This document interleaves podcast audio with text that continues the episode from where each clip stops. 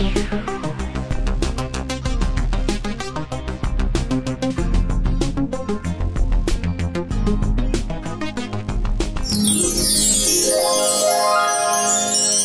zu einer neuen Folge von Musik aus Heilbronn. Bei mir sind heute Circle of Silence. Hallo, schön, dass ihr da seid. Hallo. Beziehungsweise sind nicht alle da, es sind zwei nette Herren da. Wen darf ich denn begrüßen? Stellt euch doch mal vor, wie heißt ihr, wie alt seid ihr und welches Instrument spielt ihr in der Band? Ja, hallo, ich bin der Chris, äh, ich bin 33 Jahre alt und ich äh, spiele Gitarre in der Band.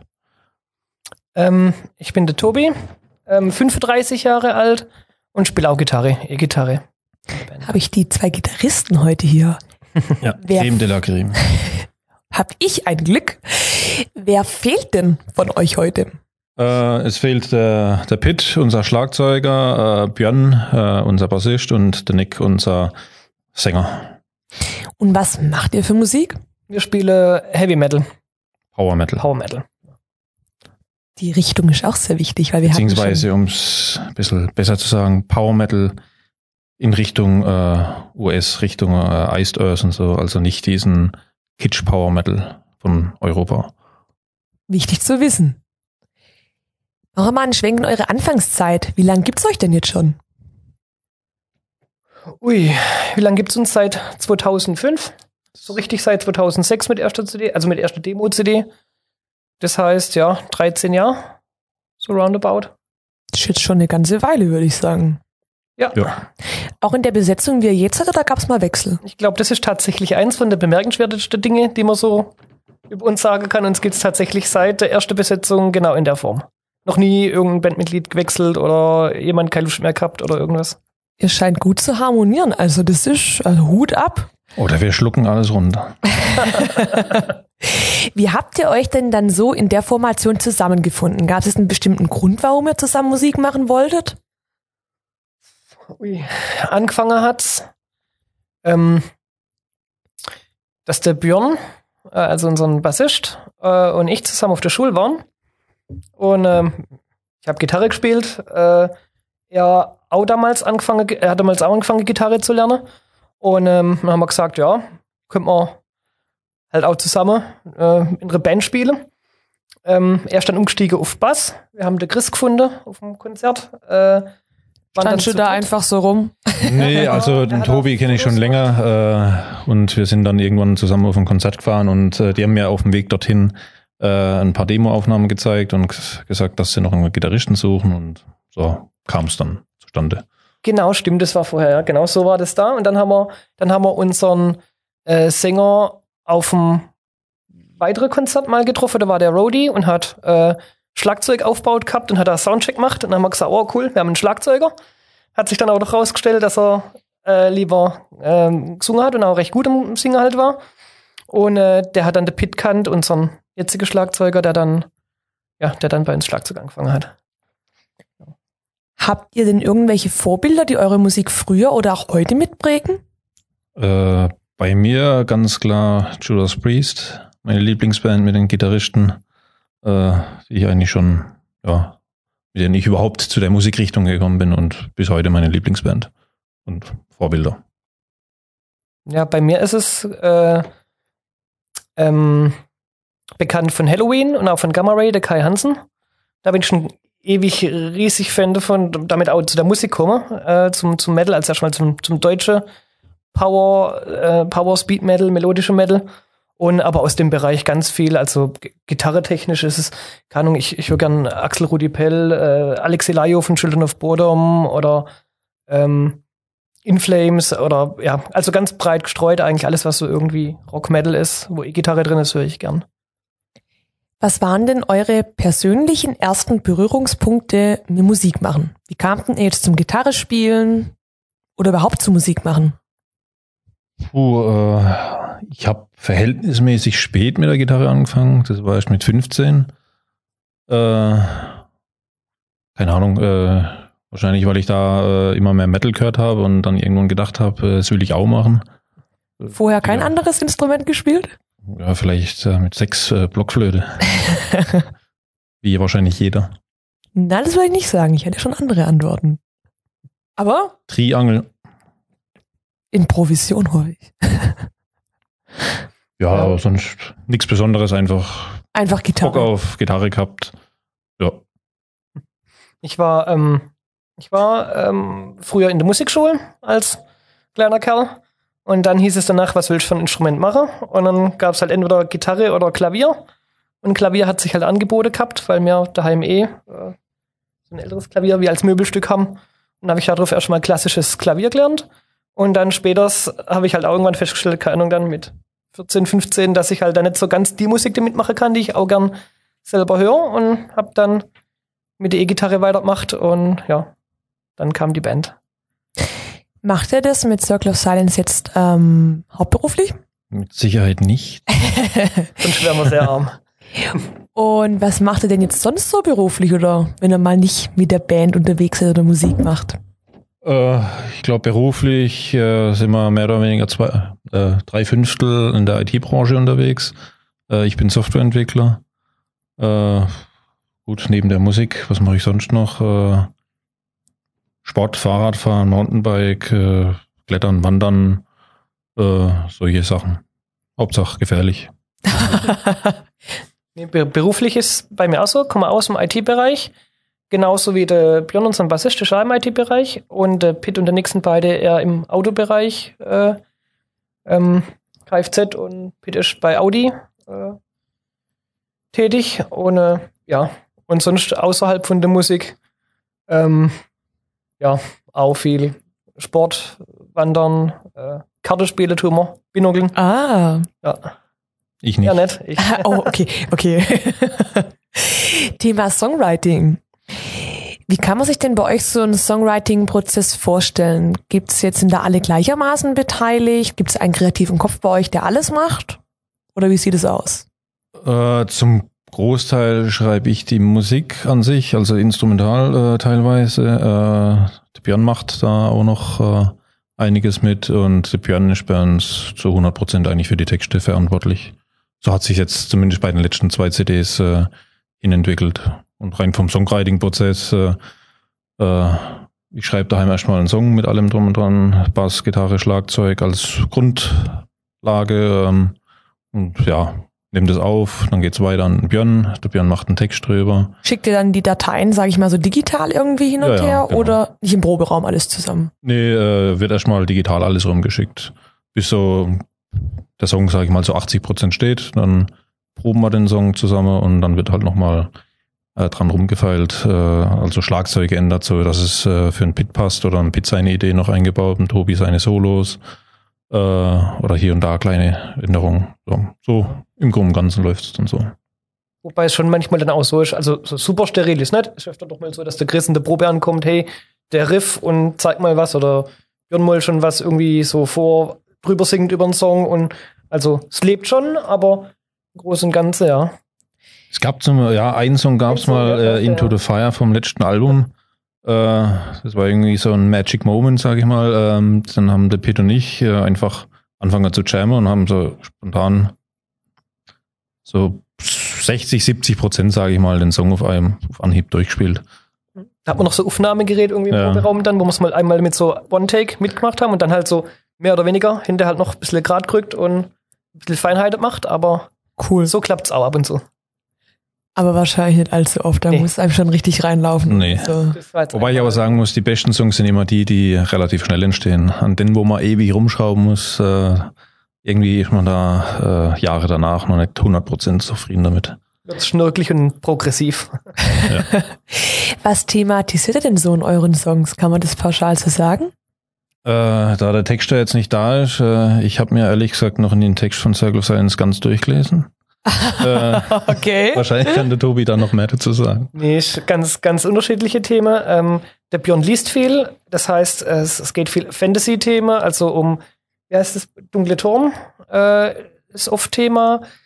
Ähm, oder aber auch ein paar, ähm, was hat alles noch drin, so ein paar, also so Comic, äh, Comic-Geschichte mit, ähm, mit, äh, keine Ahnung, Batman und war Endgame, glaub, hat auf, auf Comic basiert oder Ja, und als ein paar so weitere, so kritischere Geschichte, sozialkritische Themen, die er mit aufnimmt. Äh, aber da müssen wir jetzt der Björn direkt nochmal dazu. Aber es gibt jetzt nicht so ein klares Themengebiet, wo man sagen kann, Nee. da nagelt ihr euch irgendwie so fest oder so. Nicht speziell. Weiß es ist auch ein Chat, also ich habe mir schon die Texte mal durchgelesen, aber ich kann mir die Texte immer schlecht äh, merken. Aber ich weiß im Groben ganz natürlich schon, äh, in welche Richtung der Björn meistens schreibt. Das sind halt oft dann äh, Bücher oder Endzeit-Szenarien. Äh, das kommt oft vor, Endzeit-Szenarien, genau. Und ja, sein Lieblingscomic-Held, Batman. Der es scheint allgegenwärtig zu sein, dieser Batman. aber tatsächlich nie irgendwie kitschig oder so, sondern immer mit, äh, mit eigentlich recht cool, recht cool verpackt, wie ich finde. Ja. Also da legt der Björn auch Wert drauf. Ja. Also es ist jetzt nicht so 0815 Party, Sex, äh, Drogen, Texte sind. 80er. Thema CD, Platte oder Veröffentlichungen. Wie viel CDs, Platten oder Alben habt ihr denn jetzt auf dem Markt?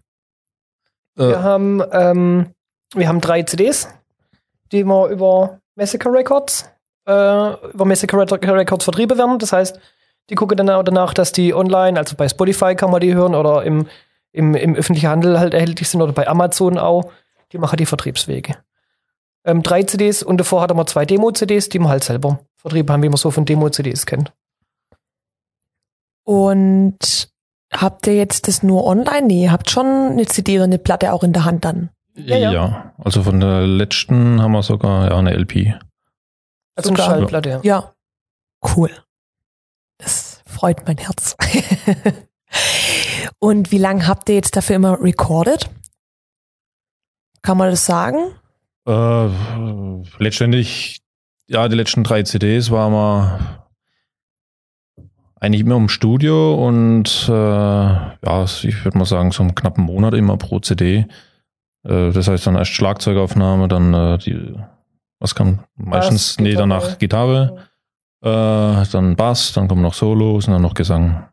Ja, ein Monat äh, wird übertrieben sein, aber so drei Wochen. Und bei den letzten drei war er dann im Studio und Äh, ja. die Demos habt ihr selber recorded?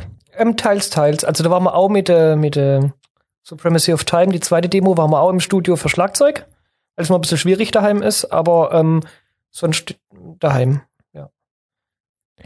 Und wie läuft es denn jetzt mit der Veröffentlichung? Ihr habt ja schon gesagt, ihr habt jetzt ein Label.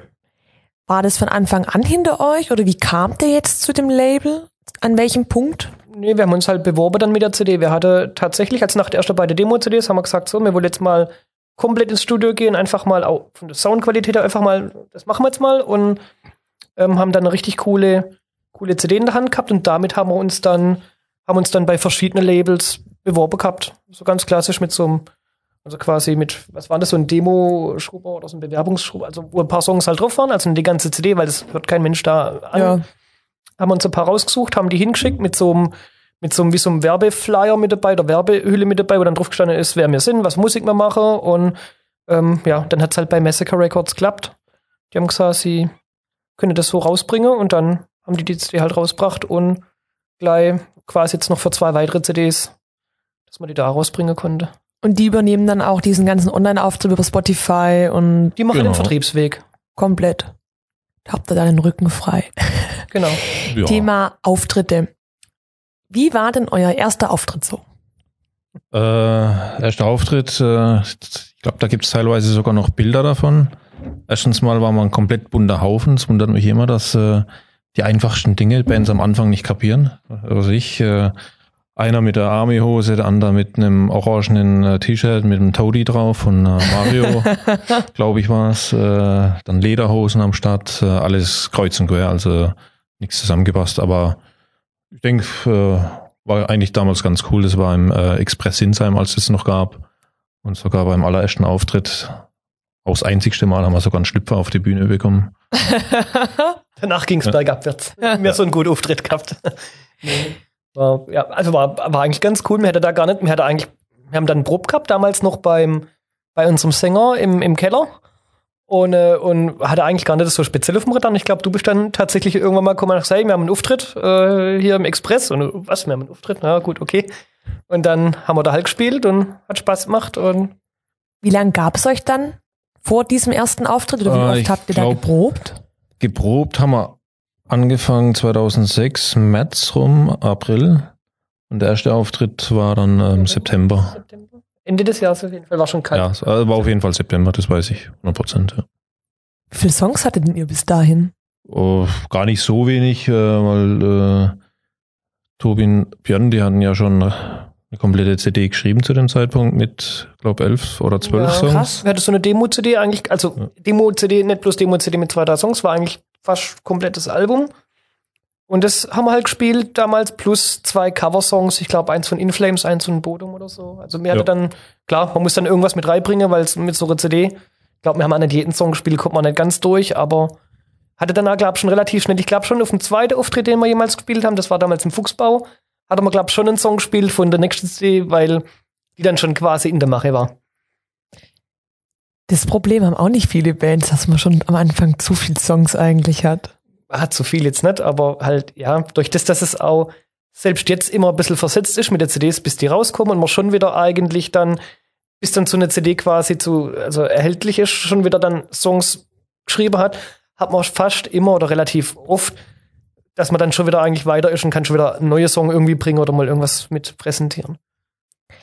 Wie sieht's denn heute bei euch mit Konzerten aus? Wie oft spielten ihr so im Jahr und wo trifft man euch so an? Aktuell etwas weniger. Ich glaube, da gibt es äh, einige Gründe dafür. Leider etwas weniger. Ähm, äh, die nächsten Konzerte sind jetzt äh, am Samstag. Das werdet ihr nicht mehr erleben im Podcast. Aber ihr geht Äh. bestimmt sowieso alle dahin. Äh, genau, und ansonsten steht jetzt aktuell nicht viel an. Nächstes Jahr auf dem äh, 10 Jahre Sandstorm Festival sind wir am Start äh, zum fünften Mal. Äh, ja, Ja, wir hatte, wir hatte früher, kann man sagen, so, keine Ahnung, im Schnitt so einmal im Monat äh, einen Auftritt.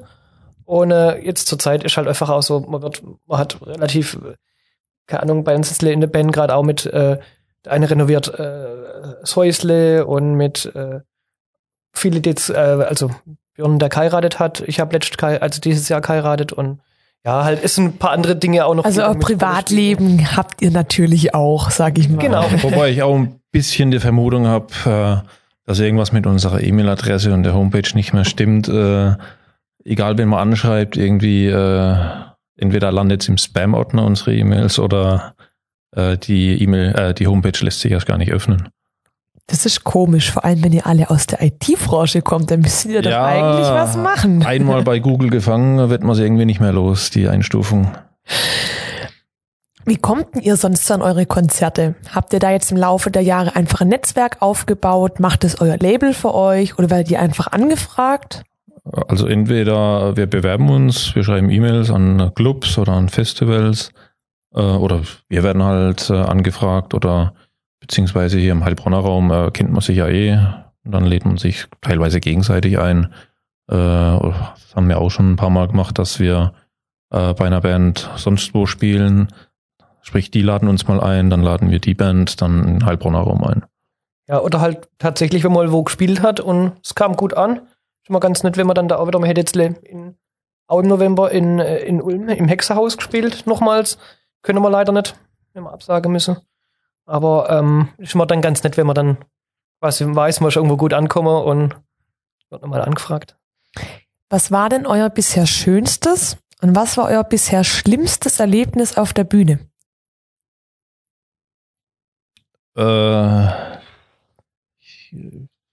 schöne Erlebnisse würde ich jetzt mal sagen, gab es mehr als genug. Äh, wenn jetzt auch relativ viele Leute dann vor der Bühne stehen und auch richtig mitgehen. Äh, wenn man dann auch selber wirklich Spaß dabei hat. Schlimme Erlebnisse kann ich mich persönlich jetzt an kein wirklich schlimmes Erlebnis erinnern. Maximal, wenn man mal äh, in einem Club gespielt hat und da waren jetzt vielleicht mal fünf Leute da, äh, ist jetzt nicht schlimm, ist halt schade. Ja. Ja, so richtig, so richtig schlimm äh, haben wir, glaube tatsächlich noch nicht gehabt. Äh, was mal, aber das hat nichts mit also nichts mit Publikum oder mit dem Konzert an sich zu tun. Mir ist mal mein, mein Amp, mein, mein Blackmore frontal abgestürzt, hat es aber zum Glück überlebt. Das war Ups. nicht ganz so toll. Oder dein Hechtsprung äh, in Berwang im vertrieben. Ah, oh ja, ja, ja, ja.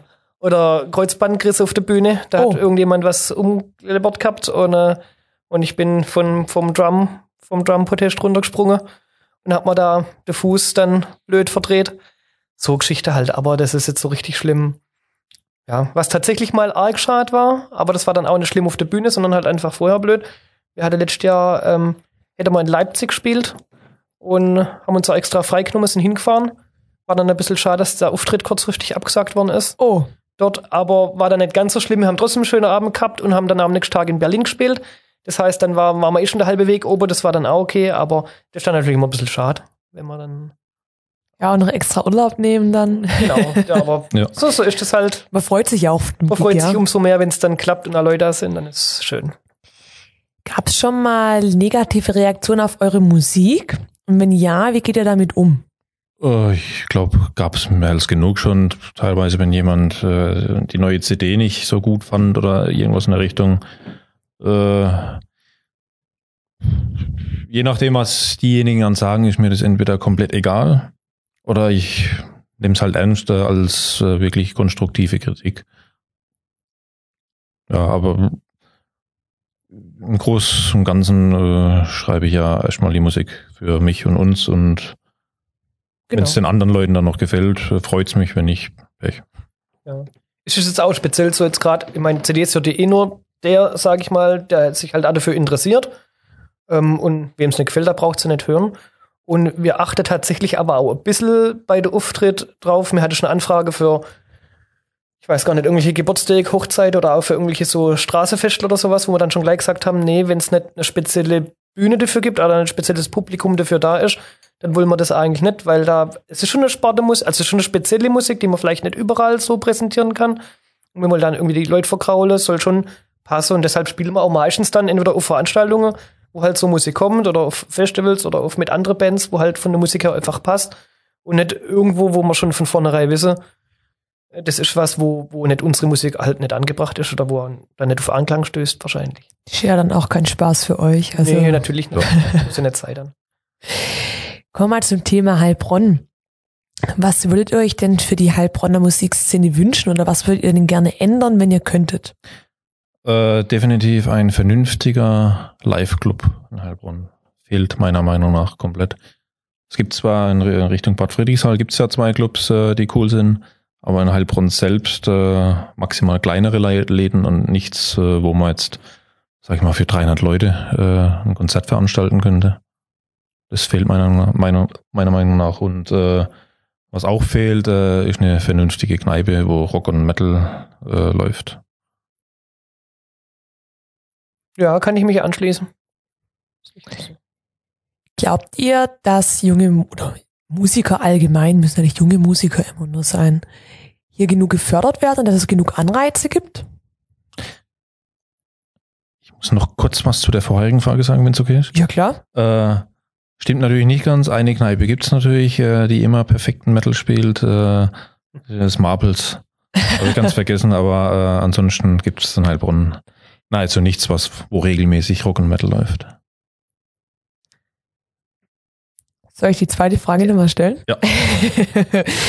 äh, ob ihr glaubt, dass Musiker hier in Heilbronn oder im Heilbronner Kreis genug gefördert werden oder ob es genug Anreize gibt für Musiker hier? Äh, fördern, äh, ja, äh, letztendlich gibt's das Popbüro, wo zumindest einmal im Jahr äh, für die ganzen Bands in Heilbronn ein richtig cooles Festival veranstaltet wird.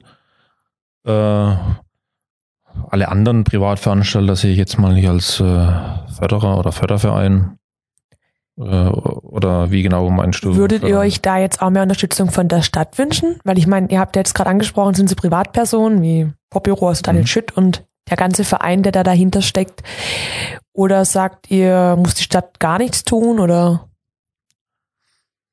Oh, äh, mir ist persönlich egal. Ich muss jetzt nicht gefördert werden. Okay.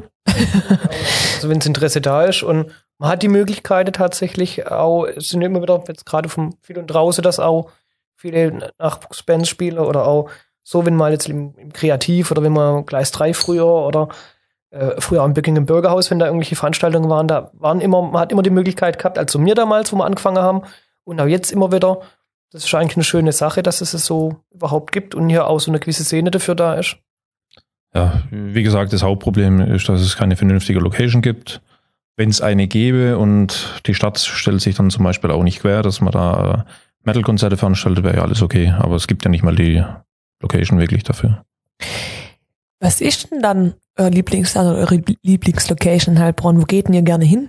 Äh, zum Spiel muss ich mittlerweile sagen, gefällt mir Slemmies in Bad Friedrichsthal super. Da macht es immer Spaß.